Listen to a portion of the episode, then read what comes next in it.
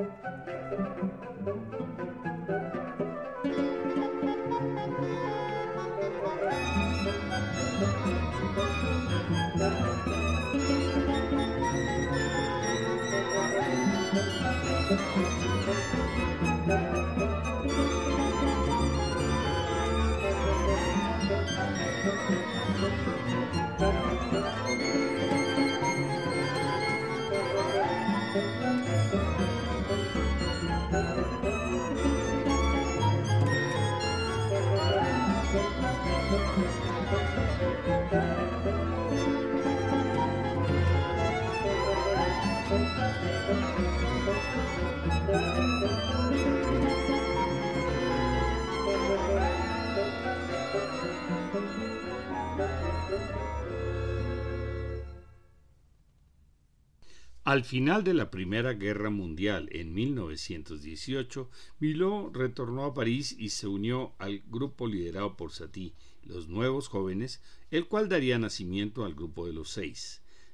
La pequeña Sinfonía número 3, Serenata, opus 71, fue compuesta en París en 1921 y tiene la forma de una pequeña serenata, como lo indica su título. El primer movimiento, Vivement, profundamente, posee un ritmo vigoroso, ensombrecido por el uso de una evidente politonalidad. El, mismo estilo se puede observar en el segundo movimiento, calma, en forma de una tranquila barcarola. El último movimiento, rondement, redondo, está dividida en tres partes. La central es más delicada, rodeada por una música que posee un ritmo robusto.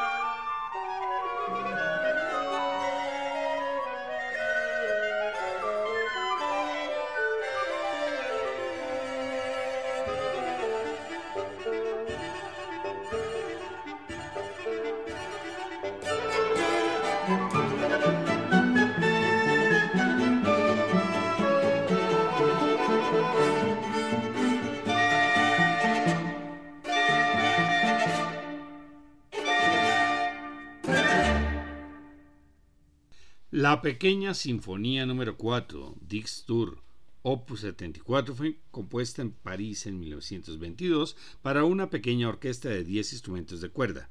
El primer movimiento, Obertura, tiene una parte central más armónica continuando con una parte fugada. El segundo, Coral, es un poco más amplio.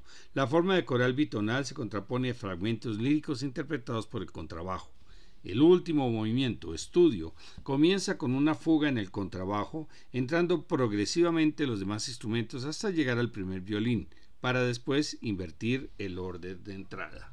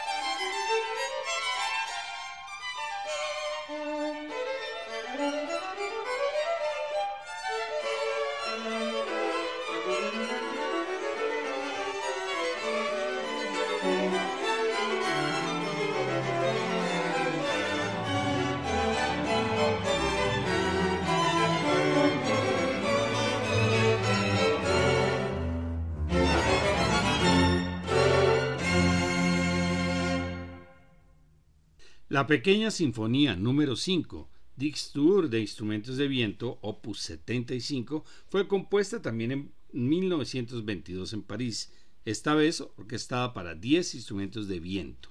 El primer movimiento, duro, contiene diversos motivos que cambian rápidamente. El nivel de disonancia es muy elevado apoyado por la politonalidad, aunque insinúa algunos motivos melódicos. El segundo movimiento, lento, continúa con la misma tendencia armónica y los motivos se hacen más insistentes. El último movimiento, violento, aumenta el nivel de disonancia con ciertos sentidos de agresividad motivado por las llamadas de los instrumentos más agudos.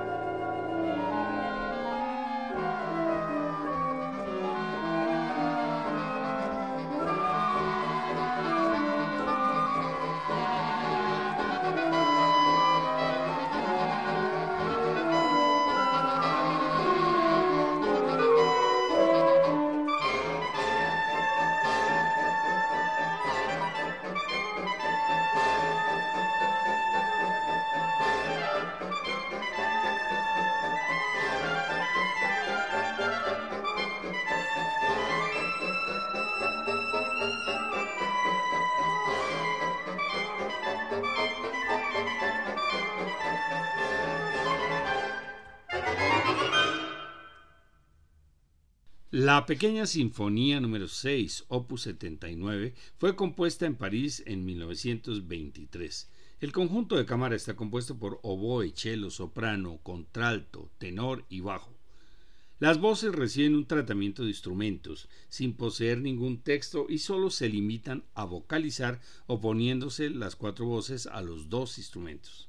El primer movimiento, calma y suave, utiliza un conjunto vocal como base melódica. El segundo, flexible y vivo, es interpretado por las voces solistas acompañadas por un ostinato rítmico de los dos instrumentos. El tercer movimiento, lento, más expresivo, con el acompañamiento del oboe en cierta forma de blues, como un lamento, y el cello actúa como quinta voz. Termina apagándose como si todo hubiera sido un sueño. Todos estos comentarios son de Historia de la Sinfonía de Frances Serracanta.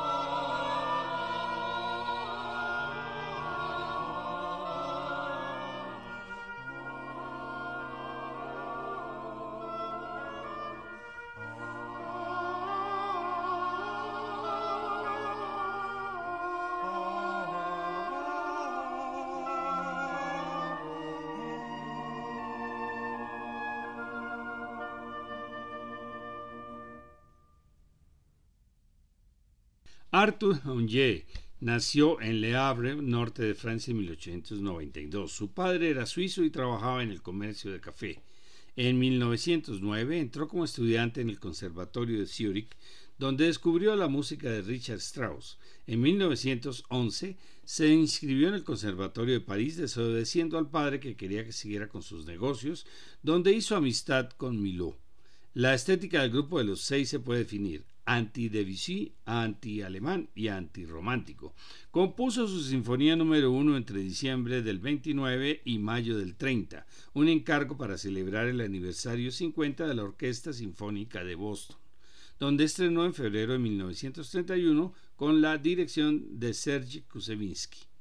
La sinfonía número 2 para cuerda y trompeta fue compuesta entre el 40 y el 41, una música oscura, compuesta durante un periodo depresivo de su vida en el cual se estaba despertando su fe. La Sinfonía número 3, Sinfonía Litúrgica, fue compuesta entre enero del 45 y abril del 46 como resultado de un pedido de la Fundación Pro Helvecia, creada en 1939 para la conservación y salvaguarda de la cultura suiza en unos momentos difíciles para Europa y para protegerse de la amenaza externa. Se estrenó en Zúrich en agosto y en noviembre del mismo año en París. El primer movimiento, Allegro Marcato, lleva el subtítulo de Días Irae. A pesar de llevar un título popular de la Iglesia Católica, no contiene ninguna citación del canto gregoriano. Está escrito en forma de tocata y tiene un carácter violento. Surgiendo de las profundidades, las cuerdas se lanzan en un drástico tema acompañado por las trompas, con llamadas breves pero insistentes de las trompetas y de la madera.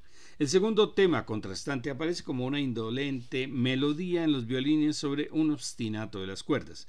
Recordemos que obstinato en italiano significa empeño en repetir lo mismo.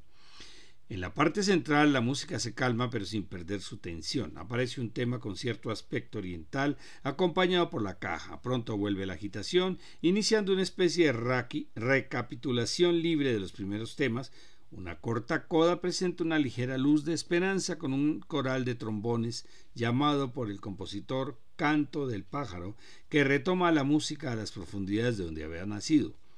Sin emplear el gregoriano, la música expresa su idea del día de la cólera, el odio destructivo. Presenta ideas de espanto, barbarie y destrucción de la humanidad dirigidas por fuerzas apocalípticas. El segundo movimiento, Adagio, lleva el subtítulo de Profundis Clamavi. La dulzura de las primeras frases contrasta con la dureza del primer movimiento. El tema principal es ampliamente lírico, alternado con las cuerdas y la madera. Es notable la sección de violines acompañados por las trompas con sordina.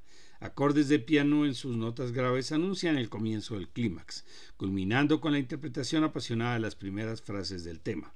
La flauta solista repite con una variación difícilmente reconocible el llamado canto del pájaro, representando a la paloma de la paz volando sobre los escombros de las ciudades destruidas por la guerra. Después de intentar iniciar un nuevo clímax, la música desciende hacia los temas líricos iniciales, terminando con una pasible coda con un cierto carácter interrogativo. El subtítulo pertenece a la misa de Requiem tomada del Salmo 130. Vamos a escuchar a la Orquesta Filarmónica de Leningrado dirigida por Yevgeny Ravinsky. El tercer movimiento de la Sinfonía número 3 de Onye, Andante, lleva el título Dona Novis Pace.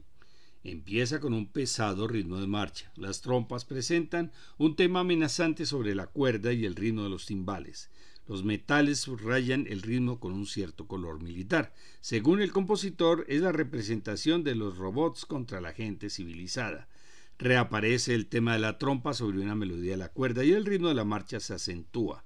La percusión y los metales llevan al clímax. Termina en un gran acorde disonante de toda la orquesta como un gran grito de dolor que luego conduce al silencio. De aquí nace un tema en la cuerda baja. Una melodía cálida y expresiva representa las voces de la humanidad. El pico lo interpreta nuevamente el tema del pájaro con el violín solista, expresando la súplica evangélica del movimiento anterior. Su título, Danos la paz, es la parte final del ordinario de la misa.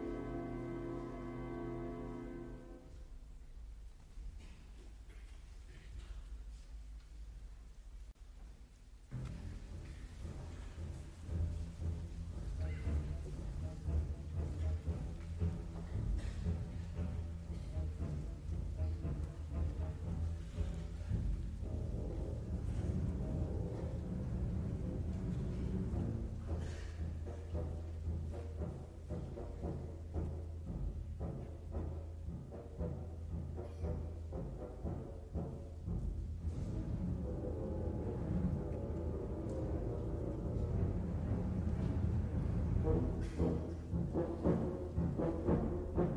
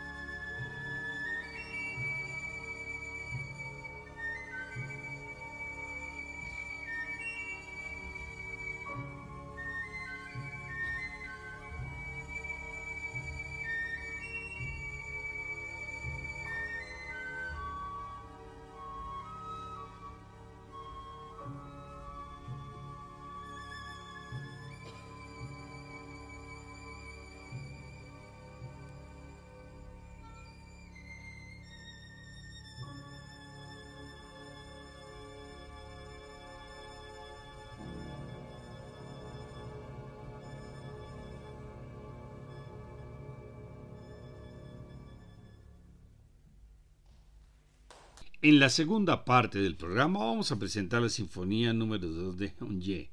La obra tiene un eminente carácter descriptivo, aunque a su autor no le gustaba usar este término. Los primeros movimientos reflejan la tristeza ocasionada por la ocupación de París por los nazis. En el último movimiento expresa el deseo de una próxima liberación con las notas triunfales de la trompeta que anuncia la entrada de los blindados aliados, la moderna caballería por las calles de la capital. Escucharemos a la Orquesta Filarmónica de Nueva York, dirigida por Rafael Kivelin, grabación de 1978. Finalmente escucharemos la Sinfonía número 6 de Darius Milhaud, opus 343, compuesta en 1955, para cumplir el pedido para la conmemoración del aniversario 75 de la Orquesta Sinfónica de Boston, una obra más sutil y delicada que la anterior. El primer movimiento es lento, una música soñadora que se desarrolla mediante una orquestación ligera.